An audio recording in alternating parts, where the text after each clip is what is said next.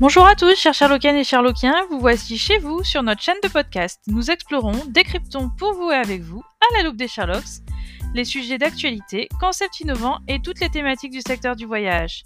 Alors attachez vos ceintures, décollage imminent vers une nouvelle découverte de notre secteur passionnant du travel avec notre invité du jour.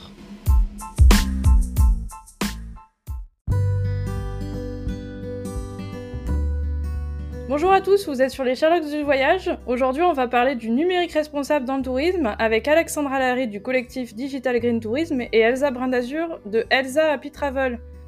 Bonjour. Salut Mélanie. Salut. Alors tout d'abord, qui êtes-vous euh, Alexandre et Elsa, euh, est-ce que vous pouvez présenter euh, le collectif Digital Green Tourism? Euh, et euh, Elsa Happy Travels. euh. Alors je me présente déjà, je suis dans le tourisme depuis, depuis assez longtemps. Voilà, mon passion c'était les voyages. Donc naturellement j'ai travaillé dans le tourisme. J'ai été dans des agences de voyage, j'ai eu mon agence de voyage aussi. Mon engagement en fait c'est surtout pour des voyages de sens, des voyages aussi du, durables et responsables. Durant le Covid et un peu comme tout le monde en fait j'ai souhaité aussi monter en expertise sur le, sur le digital. J'ai créé euh, en fait ce collectif qui, euh, qui ressemble à, euh, on va dire, à différentes, différentes visions de, beaucoup de personnes. Mon expérience rejoint celle d'Alex. À un petit détail près, c'est que moi j'ai pas toujours été dans le domaine du tourisme. J'ai été longtemps dans le milieu de l'industrie et euh, j'ai eu envie de donner du sens à cette euh, expertise que j'ai acquise pendant ces 15 ans de, travail euh, en milieu industriel pour justement faire quelque chose qui, me parlait plus et aller plus loin sur quelque chose d'engagé, de sens. Et c'est comme ça que j'ai fait le pont et que j'ai rejoint le milieu du tourisme. J'ai eu la chance de faire de très belles rencontres et euh, de travailler en intelligence collective avec différentes personnes. Ça a créé des synergies et puis ça m'a permis euh, de développer complètement, de déployer complètement ma vision au travers de trois activités. Euh, Et c'est comme ça qu'aujourd'hui, je propose aux professionnels du tourisme à la fois des formations, des accompagnements pour les engager eux et leurs parties prenantes parce qu'on ne fait rien sans ces parties prenantes et ça c'est quelque chose que j'ai pu vivre au tout début de mon aventure. Donc euh, les engager dans une mutation profonde vers euh, une activité durable, dont là en l'occurrence le voyage durable. Et euh, je m'adresse aussi au grand public via mes activités de création de voyages immersifs, reconnexion nature. Et j'ai aussi une partie où j'accompagne les gens de manière plus individuelle, plutôt côté développement personnel, parce que le développement personnel, moi, je le conçois comme un voyage intérieur, et pour moi, c'est la même démarche que le voyage physique. Et c'est euh, de cette manière-là que j'accompagne les porteurs de projets créatifs pour euh, développer leur identité, euh, leur vision, leur positionnement, etc. Denis, tu m'as demandé en fait pourquoi, pourquoi ce collectif? En fait, le collectif, pour moi, euh, j'aime bien la, la, la- la définition un petit peu du dictionnaire qui, euh, qui dit que c'est une équipe, un groupe qui poursuit un objectif commun. Le but de, justement de, de ce collectif-là, puisqu'il y a autant de collectifs que, que d'organisations aussi, parce que ça pousse un Bien petit sûr. peu partout, donc euh, dans différents secteurs. En fait, il y a la pédagogie, euh, il y a la pédagogie en fait avec la partie formation. Et après, il y a la partie, euh, ben, il y a la partie forcément aussi euh, en complément de, l'opérationnel avec toutes ces expertises, puisque pour information, au jour d'aujourd'hui, nous sommes 28 euh, dans le collectif, des 28 personnes qui ont des expertises complémentaires, ce qui permet de vraiment de pouvoir être en co-création, de pouvoir être, d'avoir une agilité en fait sur différents projets, sur différents acteurs. Donc le scope euh, est assez large. On va du coup rentrer dans le, sujet. hein. La première question, c'est est-ce que vous pouvez nous donner quelques chiffres euh, finalement sur l'impact du numérique? En quoi euh, ce sujet finalement il est important à prendre en compte dans sa stratégie RSE Parce que c'est vrai que quand on a une stratégie RSE, on pense pas forcément, en tout cas moi la première, à l'impact du digital. Oui, tout à fait. Alors, je vais commencer par euh, deux chiffres pour moi qui sont vraiment euh, massifs, euh, s'il faut en retenir que deux. L'impact du digital, mine de rien, c'est à l'heure actuelle environ, hein, selon les, façons d'évaluer, euh, 4% des, mé- des émissions de gaz à effet de serre mondiales. Et ça s'arrête pas là, ça peut doubler jusqu'à 8% au rythme actuel de croissance entre la fabrication des appareils électroniques, auxquels on ne pense absolument pas et qui est un désastre écologique, hein, et l'usage de l'électronique qui est fait à travers le monde. Il faut savoir qu'il y a des milliards d'utilisateurs d'appareils mobiles. Tout le monde n'a pas un PC, mais euh, beaucoup, beaucoup de personnes à travers le monde, y compris dans les pays émergents, ont accès à un smartphone. Donc on attend un doublement d'ici 2030. Donc l'enjeu, il est énorme. Et on voit qu'avec ces chiffres-là, déjà, on est au-delà euh, des émissions de gaz à effet de serre de euh, l'aviation civile.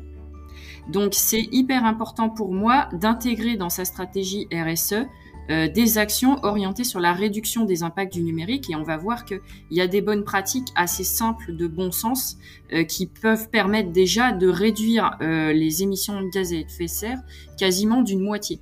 juste pour rajouter peut-être notre chiffre, le numérique mobilise 10% de la, 10 de la production d'électricité au niveau mondial. C'est un vrai sujet, en fait, le numérique, euh, dans, quand on met en place une, stratégie RSE, quand on veut euh, avoir. Euh, quand, on, on, veut rentrer dans, cette stratégie-là, il faut penser au numérique et, et, avoir ces, chiffres en tête. Donc, c'est très important de, poser un petit peu le, cadre avec quelques chiffres, parce que ça va vraiment peut-être surprendre aussi certains de nos auditrices et de nos auditeurs.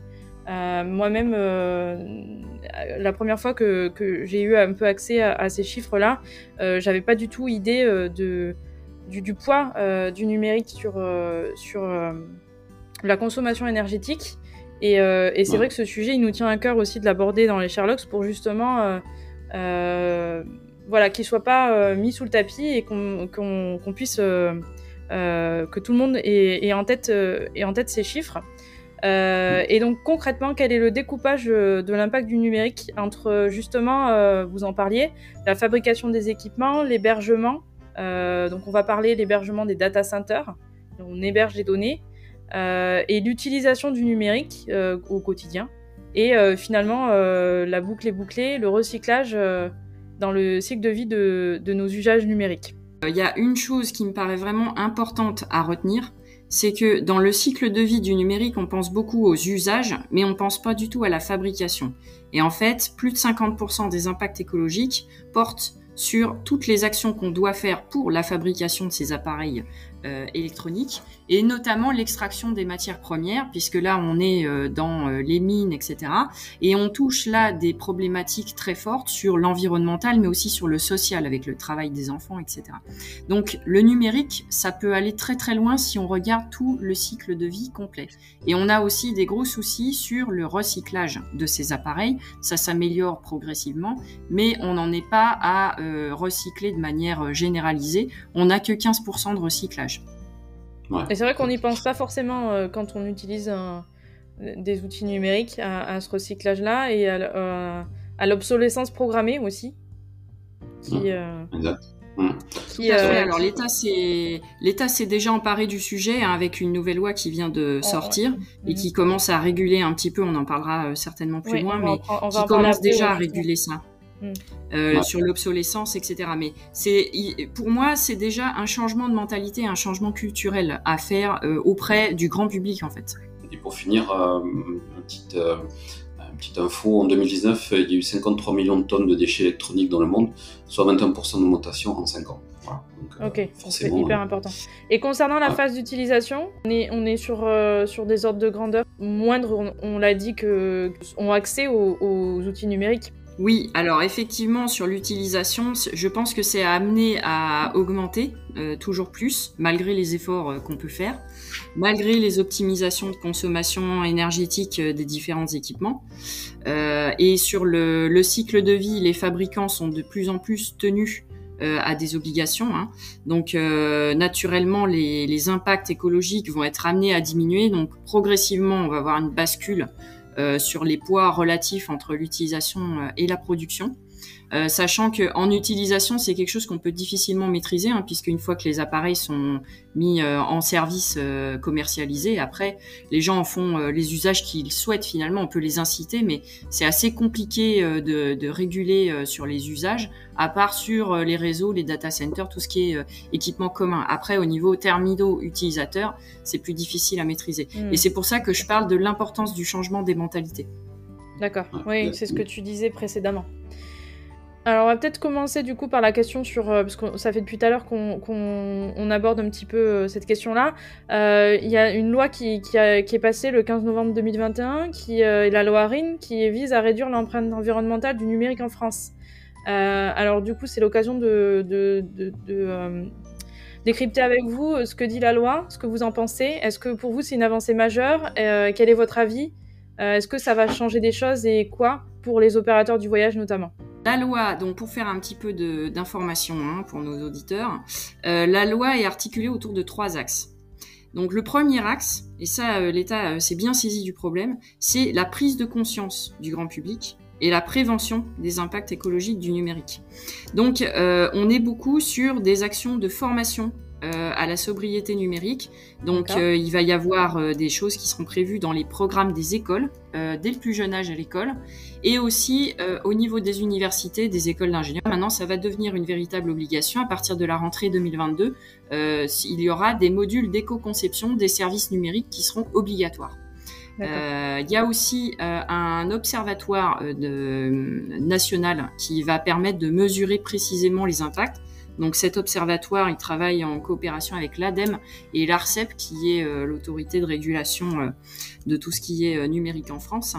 Et il va y avoir un référentiel d'éco-conception des sites web pour 2024 à l'échelle nationale et une obligation d'information de tous les usagers sur les consommations directement sur les services, notamment les services vidéo à la demande, qui représentent, alors je sais plus le chiffre exact, je crois que c'est 60% du trafic global sur la bande passante. Donc c'est énorme. Ensuite, il y a un deuxième axe qui est fort aussi, c'est l'axe euh, de la lutte contre l'obsolescence programmée, avec euh, du bridage sur le renouvellement des appareils électroniques. Juste pour revenir sur l'obsolescence, euh, en fait, on a au jour d'aujourd'hui, il y a différentes obsolescences, soit l'obsolescence indirecte, c'est-à-dire que si l'application, par exemple, est trop énergivore, ça entraîne tout simplement un changement de matériel.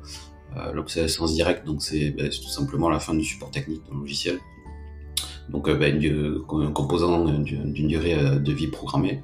Ce qu'on disait, euh, l'obsolescence par incompatibilité, c'est bah, une nouvelle version d'un logiciel par exemple, donc un nouveau format. Et l'obsolescence perçue, ça c'est la plus, c'est les des logiciels qui, qui derrière sont euh, à la mode, au design, etc. Donc voilà, ça c'est l'avancée technologique qui fait que derrière, euh, euh, ben, comme typiquement un smartphone, hein, j'ai le 10, je veux le 11, je veux le 12, je veux le 13, bon voilà, mm. au final c'est... On pousse à la consommation pour avoir le dernier, même s'il n'y a pas un réel besoin derrière, un effet de, mode quoi. Exactement. Donc par rapport à, la loi, à la loi, ce que, à la loi RIM, euh, le Sénat avait proposé en fait une taxe verte euh, pour les produits reconditionnés. Mmh. Euh, en fait, ils auraient bénéficié d'une TVA réduite à 5,5, mais ben, la navette parlementaire n'a pas, pas, pas validé ça, malheureusement. mais moi, je pense après que sur cette loi-là, en fait, c'est quand même une première mondiale, donc c'est quand même une avancée intéressante. c'est quand, même, quand même bien. Et je pense aussi que forcément la France euh, doit être un leader sur, cette, sur cet aspect-là du, numérique responsable. Euh, donc, euh, donc, donc, tant mieux qu'on puisse. Donc c'est plutôt pour vous, c'est quelque chose de plutôt positif, qui est un premier pas, en tout cas, vers, vers une, au moins une, une, prise de conscience aussi des, des, personnes. Et comme tu disais, Elsa, dès le plus jeune âge, c'est assez surprenant d'ailleurs que. Et, et, très intéressant que ça rentre dans le, dans le programme des écoles. Moi, c'est parmi les, infos que vous m'avez données, c'est une des infos qui m'a qui m'a le plus euh, marqué, euh, de, former euh, la jeunesse à, finalement aux, enjeux de, aux enjeux de demain, quoi. Effectivement, la, jeunesse est déjà, moi je trouve, assez engagée. Hein. bien souvent, ils posent des questions à leurs aînés qui sont assez gênantes. Hein. Et cette loi-là va permettre d'aller encore plus loin là-dessus, puisque on va uniformiser un petit peu les pratiques et l'enseignement qui sera fait. Et je pense que naturellement, la jeunesse va, va tirer vers le haut euh, l'ensemble de la profession, euh, surtout concernant euh, le numérique. Ils ont une pratique beaucoup plus fluide, beaucoup plus instinctive du numérique. Ouais, Donc eux, ils verront, Voilà, ils, verront tout de suite ce qu'il ce est possible de faire pour améliorer les choses et ils s'intéresseront à ça euh, de manière peut-être beaucoup plus efficiente que nous encore. Et je pense que justement dans le milieu du voyage, ils vont amener euh, cette compétence-là, cette tendance-là. Alors autant tout de suite se préparer à, à basculer là-dedans parce que ça, ça, va pousser de toute façon, hein. ça va pousser vers oui, ça. Oui, puisque en plus si la loi, la loi euh, se met à, légiférer sur, euh, sur, sur, sur, ces sujets, euh, on, sait que de toute façon, à un moment donné, il va falloir s'y mettre. Donc autant s'y mettre le plus tôt possible. Au niveau européen, ils vont s'y mettre aussi. Donc, donc derrière, on, sait que quand, quand, l'Europe s'y met aussi, bah, derrière, la France va suivre aussi. Donc ça peut aller très vite. Donc, mm on, a parlé beaucoup euh, de, des impacts du numérique, mais c'était important d'en parler. Euh, mais en fait, le, numérique, euh, si on l'utilise, c'est aussi parce que bah, déjà, ça permet plein de choses. mais ça peut être aussi, et c'est aussi, hein, un allié de la transition environnementale. et du coup, en quoi, justement, quels sont les usages du numérique qui peuvent être un allié de la transition environnementale, selon vous? À l'inverse de, de leur impact alors, euh, bah, c'est pour moi euh, le numérique, c'est un outil. Donc, euh, c'est comme Internet, c'est comme un médicament, c'est comme plein de choses. toute discipline, selon l'usage que tu en fais, ça peut être bénéfique ou toxique, tout simplement. Et effectivement, on a plein de, il y a plein d'avantages avec le numérique bien utilisé, on peut vraiment euh, s'en servir au quotidien pour réduire notre, notre empreinte écologique. Bon, la première cause, euh, même si ça paraît pas forcément euh, quelque chose de facile à gérer pour les professionnels du voyage, mais c'est la limitation des déplacements. Alors la limitation des déplacements pour un professionnel du voyage, comment on gère ça? Bah pour moi, on gère ça avec un déplacement avec encore plus de valeur ajoutée, un déplacement vraiment qui a du sens. Donc c'est un peu tout le sens du travail qu'on fait euh, au niveau du collectif. Et puis, euh, au cours de ce déplacement, en fait, euh, on peut avoir un aperçu de tout ce qui peut être vertueux en termes de réduction de l'empreinte écologique, et notamment au travers de l'usage du numérique. Donc, ça peut être, par exemple, des déclinaisons du numérique, c'est le pilotage des consommations d'énergie. Donc, ça, typiquement dans les hôtels, ça peut être hyper intéressant pour optimiser les consommations d'électricité, d'eau, euh, les objets connectés, ça peut être intéressant aussi.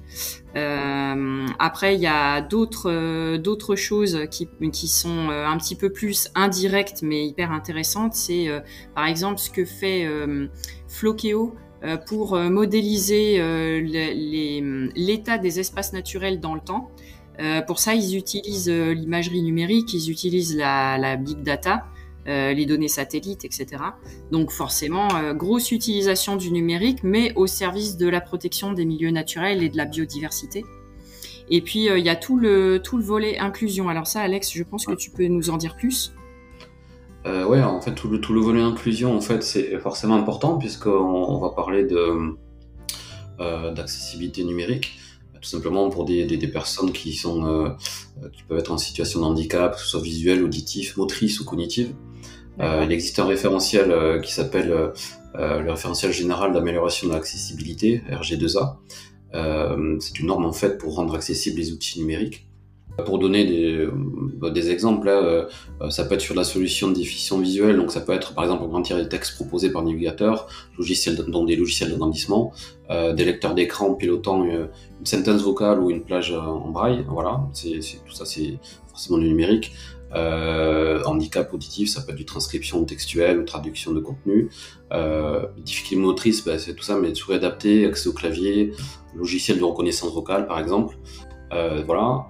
Et après, il y a la partie qu'on appelle l'électronisme, qui touche 17% de la population française. c'est quoi ça, du coup? En fait, c'est la difficulté, voire l'incapacité que rencontre une personne en fait, à utiliser l'appareil numérique. C'est un vecteur d'inclusion? Mais euh, ça peut être du coup avec l'électronisme un, finalement un vecteur d'exclusion si on, si on a un peu du mal à justement euh, euh, utiliser ces appareils numériques. Quoi. Oui, parce qu'il y a des gens qui, qui, derrière ne... C'est important de rappeler que, ça, que, que l'électronisme existe, hein, parce que je pense que c'est vrai qu'on n'y pense pas forcément. Roger, parce que tout le monde, en fait, sait, comment ça marche, connaît les ordinateurs. Il y en a qui sont vraiment ben, au tout début ou qui ne connaissent pas ou qui n'ont pas eu l'occasion d'eux, qui voilà donc c'est c'est une partie de la population française qui qui est mise de côté et, et, qui derrière aurait une utilité positive justement à avoir accès à ces à ces à ce numérique là. Le numérique a, donc est, indispensable, hein, on, on, le sait hein, plus ou moins, hein, euh, et permet de faire plein de choses. Il, est, il a aussi un impact, donc on, l'a vu. Là, l'État essaye de, de l'encadrer, d'encadrer euh, ces pratiques-là, puisque tout le monde aujourd'hui, euh, ou en tout cas une grande partie des personnes, y compris du coup maintenant nos enfants qui vont être formés à ces sujets-là, sont, doivent être, ben voilà, doivent prendre en compte le numérique dans, dans notre vie quotidienne puisque parce que c'est un, un, élément clé de, de notre vie finalement. alors, quelles sont les bonnes pratiques générales qu'il faut avoir en tête pour aujourd'hui pour réduire l'impact du numérique sur lesquels les, les, usagers et les opérateurs peuvent agir? Alors, pour moi, s'il y a une action à retenir, c'est quelque chose qu'on peut faire à l'échelle individuelle, personnelle et qu'on peut faire aussi à l'échelle des entreprises. C'est tout simple et c'est prolonger la durée de vie de ces appareils électroniques. C'est vraiment important ce changement des mentalités, ça commence par là. Et ça peut aussi euh, se traduire euh, au niveau de la consommation. Euh, je pense notamment à la consommation de la vidéo. la vidéo en ligne, ça, consomme une bande passante énorme par rapport au reste des données. On peut avoir un usage sobre de la vidéo en baissant la résolution des vidéos qu'on regarde en streaming. Vous les télécharger tout simplement peut-être aussi, plutôt que les regarder en streaming voilà, il peut y avoir des, choses comme ça. Et d'ailleurs, c'est pas pour rien que la loi a fait un focus sur les services de VOD pour afficher la consommation, les, pardon, les émissions de, gaz à effet de serre engagées par le visionnage d'une vidéo. C'est pas pour rien, c'est que ça a un impact vraiment énorme. On va en parler après parce que je pense que du coup la vidéo c'est aussi un, c'est euh, à la fois un, média qui est, euh, qui est consommateur de données, mais c'est un média qui est très engageant et euh, qui est très immersif aussi. Donc, donc pour les professionnels du tourisme, j'imagine que c'est c'est un sujet aussi de se dire avec la vie, qu'est-ce que je fais de, mes vidéos c'est vrai que c'est vrai que c'est important euh, parce qu'au jour d'aujourd'hui, il y a beaucoup d'acteurs du tourisme en fait qui euh, euh, qui peuvent se dire bon, bah, on va multiplier des vidéos, on va multiplier les, les photos, c'est pareil, on va multiplier plein de choses en fait, soit sur le site internet ou en communication en général, pour justement attirer ces personnes-là. Mais en fait, ce qui est important de savoir, c'est que, comme je dis toujours, c'est rien d'avoir 50 vidéos, 50 photos. une, vidéo euh, de 30 ou 45 secondes euh, impactantes est aussi, si ce n'est plus efficace que 5 vidéos euh, de 2050.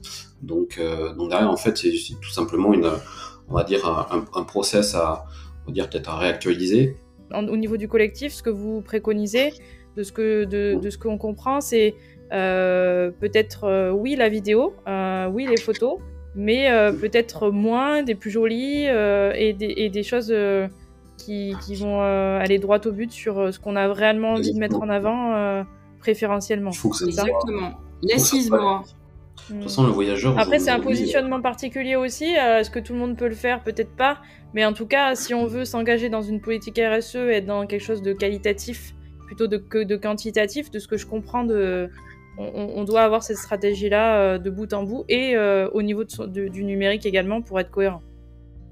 Alors voilà, nous c'est nous c'est ce pourquoi on milite et c'est ce qu'on propose. On est bien conscient que euh, ça sera peut-être pas suivi par l'ensemble de la profession, mais euh, si ça peut être suivi par des majors de la profession, c'est déjà bien, c'est déjà beaucoup. Et puis après, bah, chacun est libre. Hein. Donc euh, tester un business model ou un autre et puis voir voir les retours voir ce à quoi les gens s'attendent. Et c'est aussi pour ça, euh, avec euh, le collectif, qu'on milite auprès du grand public et qu'on a une action auprès du grand public pour faire changer les mentalités. parce que de toute façon, le métier s'adaptera à la demande. Oui, c'est ça. Mais en, fait, ce qui est, forcément euh, intéressant, c'est, enfin, par rapport au collectif, c'est de, de dire en fait, on, va pas, on va pas vous dire parce qu'il y a beaucoup de questions. En fait, ils disent oui, mais attendez, je vais pas refaire mon site, je vais pas tout refaire, je vais pas partir repartir de zéro, c'est pas possible. On a X années de euh, d'historique, euh, en tant que voyagiste ou agence de voyage, on a des clients, on a, enfin voilà, on a depuis des années, on peut pas partir de, repartir de zéro. le but c'est pas ça en fait, le but c'est de pouvoir s'adapter, d'avoir un dosage, d'avoir une cohérence petit à petit, et derrière d'être en cohérence tout simplement avec, avec à un moment donné ces, propositions, mais ça se fait par étapes. c'est pas, on n'est pas des, extrémistes, on va dire euh, parce qu'il y en a beaucoup qui confondent euh, l'écologie, les politiques, les femmes qui mettent tout dans le même sac, et puis au final on arrive à, ok très bien, euh, le drapeau vert. on n'est pas obligé de, tout attaquer d'un coup, on peut ah, être attaqué. Et c'est impossible d'ailleurs. Bien sûr, c'est impossible et puis c'est pas productif. donc derrière, après, le but c'est de pouvoir décliner certaines choses, de pouvoir faire évoluer certaines d'autres choses que ce soit on va en parler des sites internet, mais que ce soit aussi euh, par rapport à la RSE, voilà, c'est petit à petit que ça, ça, se, ça, avance. Et puis il y a aussi des créations, euh, des, des, startups, des, des, jeunes créateurs euh, et des jeunes entrepreneurs qui eux sont, partent justement sur cette vision-là dès le début. Et voilà, c'est aussi intéressant. C'est plus facile finalement pour eux, parce que du coup ils n'ont pas les, les, leur passif en gros qui a, a changé. ils commencent sur des briques neuves, quoi. Mm. Exactement. Mais euh, les, on va dire les, euh, euh, les, acteurs du tourisme historique peuvent faire ce changement petit à petit. Mm. tout simplement, voilà. je voyais, j'ai vu qu'il y a une, pour parler du tourisme, que, que Voyamar sortait une, une brochure voyage éco-responsable, il me semble. Je ne sais pas mm-hmm. si elle est sortie ou pas. mais voilà, ça n'existe pas. ça n'a jamais existé. Aujourd'hui, mm. ils ont fait l'effort de produire quelque chose. Euh, Donc on, a des, on a des quand même. Euh, c'est négatif, ce que vous faites, ça c'est du greenwashing. Non, euh, derrière c'est bien, voilà, c'est une première étape. C'est un pas, c'est une première étape en tout cas. On voit qu'il y a des changements qui s'opèrent dans le dans le secteur du voyage vers vers une prise de conscience ou en tout cas une offre qui va correspondre aussi à une, certaine demande. Et ce que tu disais, Elsa, ça rejoint aussi ça. Si finalement il y a la demande qui est là et si les gens changent de, de paradigme et qu'en plus la loi l'encadre, euh, forcément, de toute façon, il va y avoir cette demande-là à un moment. Et, les, euh, les, opérateurs du tourisme ont intérêt finalement à commencer euh, ce cheminement le plus tôt possible aussi. Et vous, vous êtes là pour les accompagner. Ce qui est vraiment important, c'est de, de, fonctionner en toute bienveillance, c'est-à-dire que personne n'est parfait dans ce domaine-là. La RSE, c'est pas l'école des bons élèves, c'est l'école du progrès collectif. Donc nous, toute bonne initiative, on la salue et on l'encourage. On n'est pas là pour juger si c'est du greenwashing, pas du greenwashing. On accompagne euh, les personnes à faire mieux, à aller plus loin, à la mesure de leurs moyens, à la mesure de leur vision. Et euh, chacun aura sa façon d'aller plus loin. Euh, on n'est pas obligé de comment dire d'attaquer tous les chantiers pharaoniques possibles et imaginables en même temps. Déjà, c'est pas c'est pas réaliste, hein, c'est pas possible. Et puis on peut aussi avoir une certaine identité de marque et se vouloir se concentrer sur certains aspects, peut-être moins sur d'autres. Euh, c'est aussi euh, c'est la diversité du milieu, c'est ce qui fait que c'est intéressant. c'est ce qui fait que, que, chacun sera unique avec son offre et ses propositions. Et nous, on respecte complètement ça en fait. Nous, ce, ce qu'on essaye vraiment de mettre en place, c'est juste une démarche, un cheminement. Peu importe d'où on part, ce qui est important, c'est de se mettre en chemin. D'accord. Bien sûr, mm. c'est clair. Euh, demain, demain euh, pour finir, euh, demain, tu, tu, tu, es un voyagiste, une agence de voyage ou, ou autre qui fait du tourisme. alors, j'aime pas le tourisme de masse parce que pas, j'aime pas ce mot-là, mais tourisme général, on va dire. il n'y a pas d'interdiction qu'à côté, il puisse développer en parallèle un tourisme durable et qui fait que derrière, le, client va alterner justement sur ce tourisme euh, général qui existait, existera toujours, et euh, sur le voyage d'après, va aller sur du tourisme, sur cette offre de tourisme durable. Euh, voilà, c'est tout à fait possible aussi. Donc, c'est pas, c'est pas des, pas des mondes qui doivent se, qui doivent entre guillemets se, se faire la guerre, mais qui s'opposer, mais qui doivent ben justement vivre ensemble et à un moment donné, après, il y aura une bascule. C'est le client qui est roi, entre guillemets, le voyageur. Si derrière, euh, tu as plus de 60% de tes clients qui vont aller sur le, ce que tu as proposé en durable et moins sur le général, ben, tu vas réduire ton général et tu vas faire sur le un durable. Peu comme le bio, euh, un peu comme la tendance du bio dans, les, dans, dans, dans la food. Euh, on peut avoir. Il n'y pas grand chose et puis maintenant tu as des rayons entiers. Quoi, donc, Exactement. Exactement. Nous, ce qu'on vise à la fin, c'est une réduction effective de l'empreinte écologique. Et quand on dit empreinte écologique, on ne parle pas que d'émissions de gaz à effet de serre, on parle de tout le reste. Euh, il y a plein de choses à gérer. Il y a les déchets, il y a la pollution, il y a les ressources naturelles, un peu comme on l'a vu sur le numérique. Tout le monde s'imagine que le numérique, c'est beaucoup de gaz à effet de serre parce que c'est ça qu'on nous martèle. Mais derrière, il y a énormément de problématiques sur les ressources, sur le social, sur euh, les, les, déchets, sur la pollution. Euh, sur la préservation des espaces naturels derrière, parce que quand on cannibalise un pays entier pour euh, aller ravager son sous-sol et prélever les, les minerais, il y a ça aussi qui se cache derrière. C'est global. En fait, le numérique euh, a un fort lien avec le monde du voyage et tout est plus ou moins lié. Euh, la démarche RSE, elle, elle permet d'appréhender toutes ces dimensions-là, toutes ces problématiques-là, avec une approche globale et assez simple pour qu'on puisse mettre en place des plans d'action efficaces sans être des spécialistes de tout parce que c'est pas possible. C'est super intéressant ce que, tu dis, euh, ce que tu dis, euh, Elsa, parce que tu, tu, tu, mets en valeur aussi que le numérique finalement, ses impacts ont des impacts eux-mêmes sur le, sur le tourisme. Et donc du coup, euh, quoi, de, quoi de plus naturel finalement que ce soit les, les, les opérateurs du tourisme qui commencent, j'imagine, à, à, être sur ce sujet-là, puisque ça, détruit des, des, euh, des, écosystèmes aussi. Oui. Le tourisme, le tourisme, a une force, le tourisme a une force euh, importante sur, euh, sur ce, comme on disait, sur le social, l'environnemental, l'économique et, et, même, je dirais, à un moment donné, politique aussi. Le voyage doit, doit avoir un sens aussi à un moment donné, et ce sens-là, après, se retranscrit aussi sur la destination, qui permet de faire évoluer cette destination positivement et non négativement. Euh, que ce soit euh, que ce soit sur euh, sur les, tout ce qui est aspect communautaire, tout ce qui est tout ce qui a aspect biodiversité, etc. Donc voilà, ça, ça, dicte ça aussi. tous les pays, les destinations se sont se sont formatés par rapport aux demandes des voyages, aux demandes des voyageurs et forcément des voyagistes et des agences de voyage et autres. maintenant, ce formatage-là aujourd'hui a explosé avec le Covid. Et derrière, il y a justement un, autre format qui, qui, qui, qui, se développe et qui va se développer euh, de façon pérenne et pas, c'est pas juste un effet de mode. Euh, et c'est justement sur cette partie-là euh, qu'il faut que le, tourisme puisse, puisse prendre toute sa part, positivement forcément. Donc pour moi, le tourisme, c'est vraiment un vecteur extraordinaire et polyvalent pour faire avancer les objectifs de développement durable des Nations Unies. Euh, le tourisme est réputé impacter 4 des, des 20, des 17 ou je sais plus combien il y en a, des objectifs de développement durable. Pour moi, il en impacte beaucoup plus en vrai, euh, indirectement. Et donc le, le, tourisme euh, responsable, enfin moi j'aime un peu moins ce mot tourisme, je préfère le mot voyage. Le, le voyage durable, responsable, euh, voilà conscient, je préfère le mot conscient. Pour moi, ça peut être un énorme vecteur à la fois de prise de conscience, à la fois de, de projection, euh, d'expérimentation aussi, pour ensuite euh, scaler, euh, mettre ça à l'échelle de ta vie courante.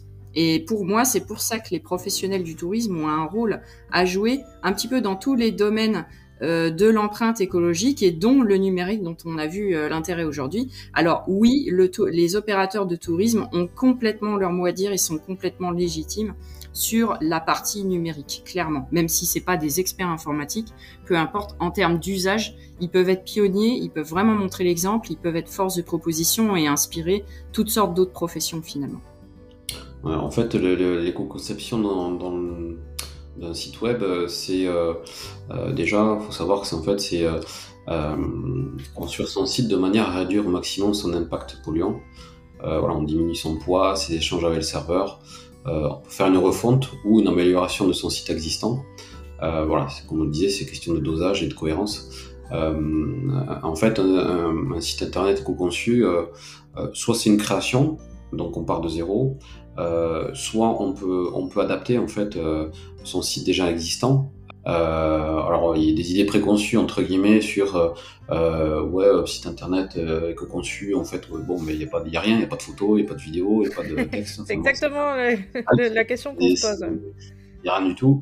Bah, tout simplement non parce que derrière en fait on joue un petit peu sur sur tout ce qui va être illustration et picto et forcément un peu moins de photos un peu moins de vidéos mais il y en aura quand même. Euh, derrière, comme je disais, par rapport au back-office, il y a des, des, des, choses à faire qui sont euh, alors un peu plus techniques, mais qui sont forcément, qui sont forcément intéressantes.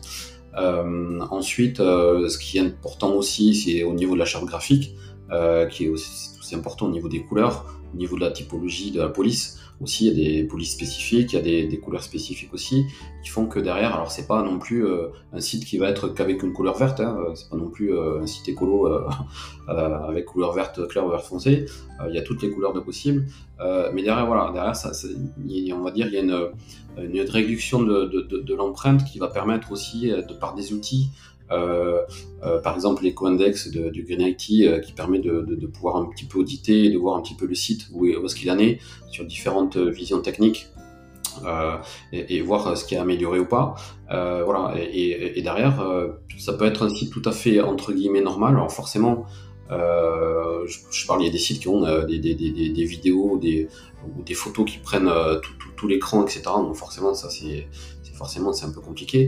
Mais derrière il y a la partie euh, site internet vitrine, euh, page vitrine en fait, euh, et, statique qui peuvent être vraiment faits à quasiment 100% en éco-conception.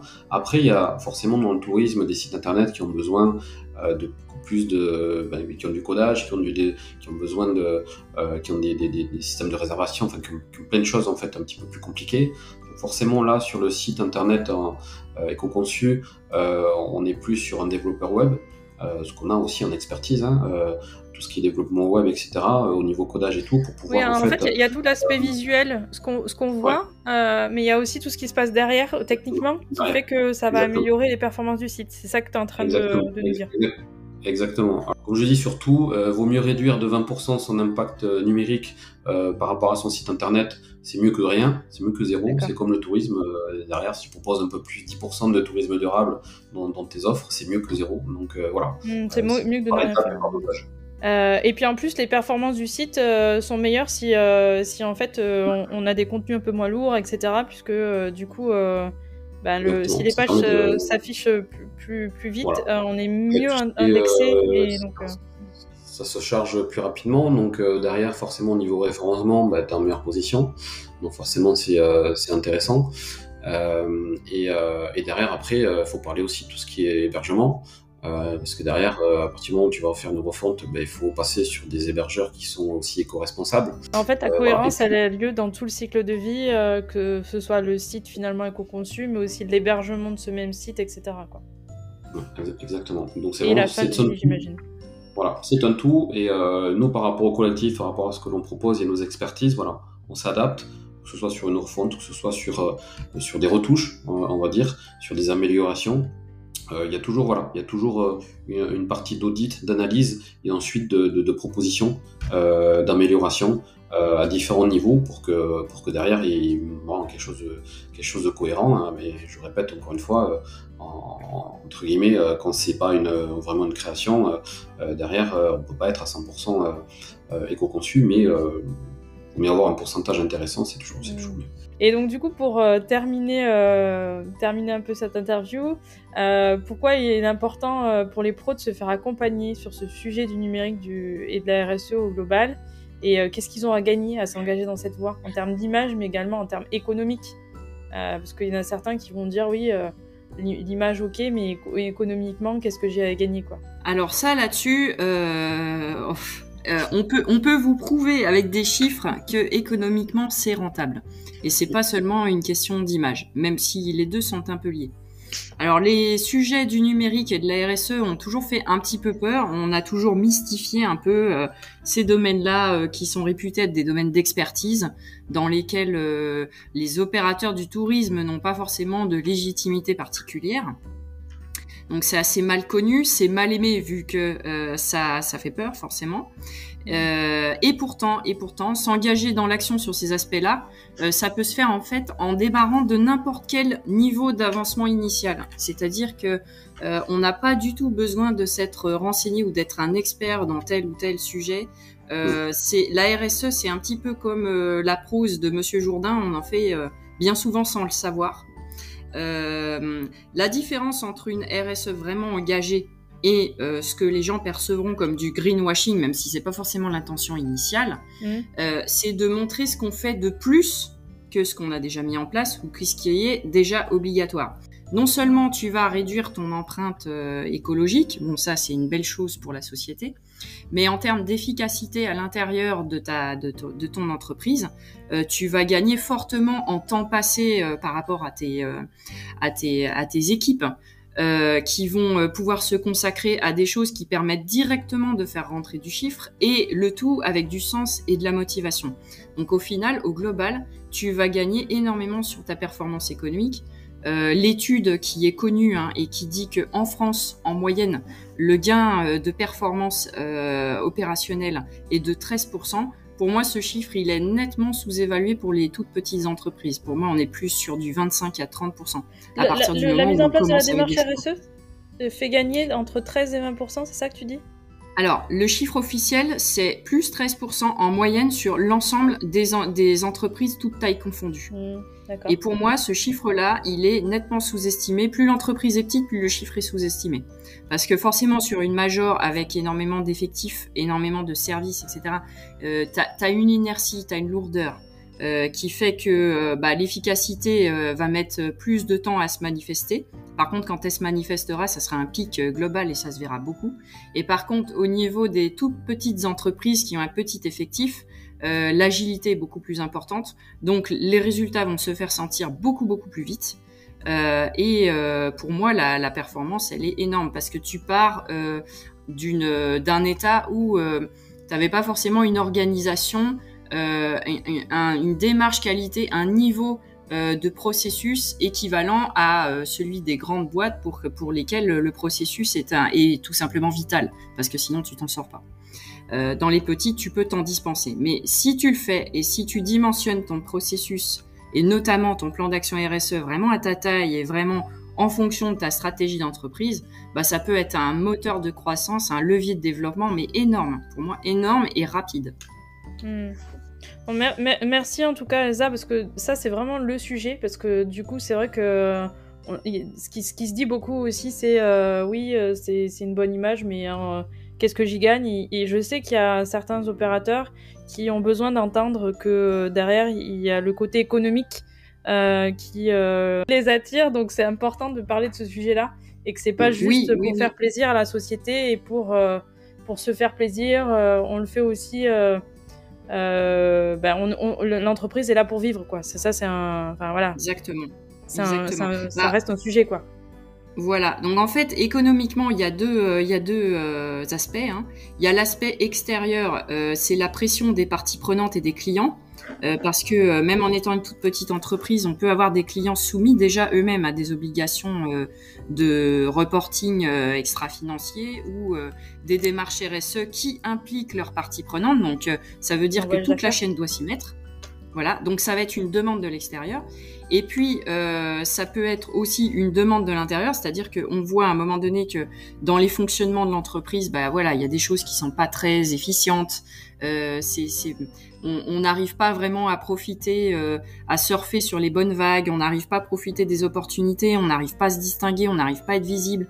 Euh, on galère. On ne sait pas pourquoi. Une démarche RSE, va te permettre, en agissant euh, sur différents leviers, euh, de mettre en place des choses à l'échelle globale et de te distinguer en fait, de te rendre vraiment visible, efficace et distinctif.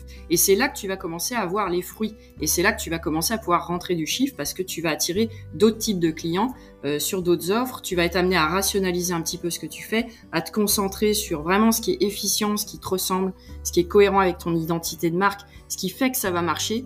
Et euh, là, tu commences vraiment à euh, fonctionner différemment, avoir un autre business model et euh, gagner du chiffre de manière beaucoup plus efficace. C'est ce que disait aussi Alexandre sur le fait aussi que qu'on n'est pas obligé d'avoir toute son offre qui est qui est aussi engagée aussi. On peut avoir différents types d'offres. On n'est pas obligé de, de on peut commencer par une petite une petite production. On peut voilà. Exactement on fait euh, test and learn. C'est-à-dire que tu mets en place des choses, tu regardes quel est l'accueil de cette offre, tu regardes si ça, si ça intéresse, et puis euh, bah, tu, corriges en conséquence, tu, la développes si tu sens qu'il y a de la demande, ou euh, tu la modifies si ça marche pas.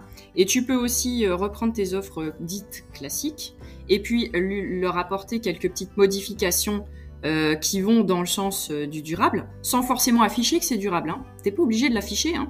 Si euh, tu as un public qui est pas forcément très sensible à ça, tu peux le glisser au passage. T'es pas obligé d'en faire un argument de vente massu. et tu fais évoluer ton offre comme ça au fur et à mesure en prenant en compte les retours du terrain. Et bah tu t'aperçois que en surfant sur vraiment en étant proche des attentes de tes clients, bah tu, tu, vas commencer à les fidéliser, ce qui est pas gagné hein, dans le milieu du voyage, la concurrence est rude. Tu fidélises, tu attires, et puis euh, tu, navigues euh, en fonction de ça en fait. Et ça, euh, c'est typiquement une démarche amélioration continue, RSE, c'est le même principe. On arrive à la fin de l'interview, on a, pas mal discuté de, plein plein de sujets. Est-ce que vous avez un message que vous avez envie de faire passer à, l'égard des produits voyage concernant le sujet de l'impact numérique, euh, une dernière petite phrase. Euh, ben, écoute, moi je dirais que euh, osez, allez-y, n'hésitez pas. c'est des évolutions qui sont positives et, et qui, sont, qui, qui, vont, qui vont se généraliser. D'autres secteurs ont, ont, évolué euh, que ce soit l'agroalimentaire, que ce soit euh, euh, tout ce qui est habillement, etc., sur, sur un peu plus de, on va dire, de, d'éthique, de, de, de, durable, de responsable. voilà. Donc, donc je pense qu'aujourd'hui, le, le, secteur du tourisme doit être un des leaders, si ce n'est le leader de ce tourisme durable, doit faire avancer aussi ce numérique responsable et a une, voilà, une, on va dire, une, une fonction importante euh, pour, euh, pour cette orientation-là, que ce soit en France, mais que ce soit aussi à l'étranger. Donc, euh, donc je pense qu'on est sur un changement assez important de par cette période de Covid. et voilà, faut, faut, je pense qu'il faut prendre le train en marche et, et vraiment avancer dans, et être dans l'action. Voilà, je dirais être dans l'action et surtout ne restez pas seul. Ne restez pas seul parce qu'effectivement, c'est normal d'avoir des questions c'est normal de d'avoir des difficultés à, se positionner.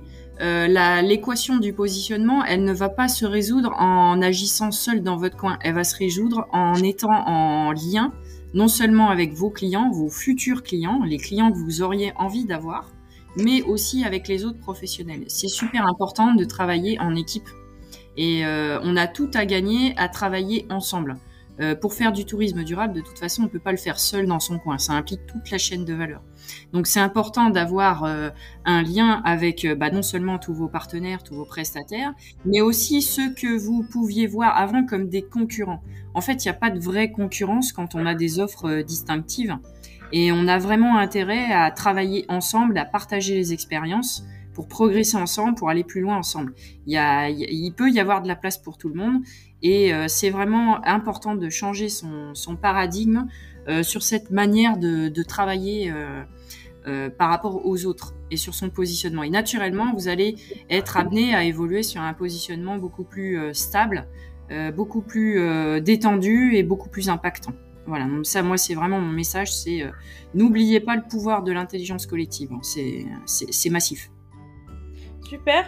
Merci euh, Alexandre et merci euh, Elsa. C'était une superbe interview avec plein d'insights. Euh, donc merci d'avoir partagé ces informations. Je pense qu'il y a plein de, nos auditrices et de nos auditeurs qui connaissent pas du tout le sujet et j'espère que ça va les aider à, se projeter un petit peu dans les enjeux du sujet et, ce qu'on peut faire et, du coup ne pas rester seul, comme le dit Elsa, et du coup contacter le collectif pour, euh, pour, vous faire, euh, pour vous faire accompagner. Ça, c'est important. Donc voilà. Merci, à tous.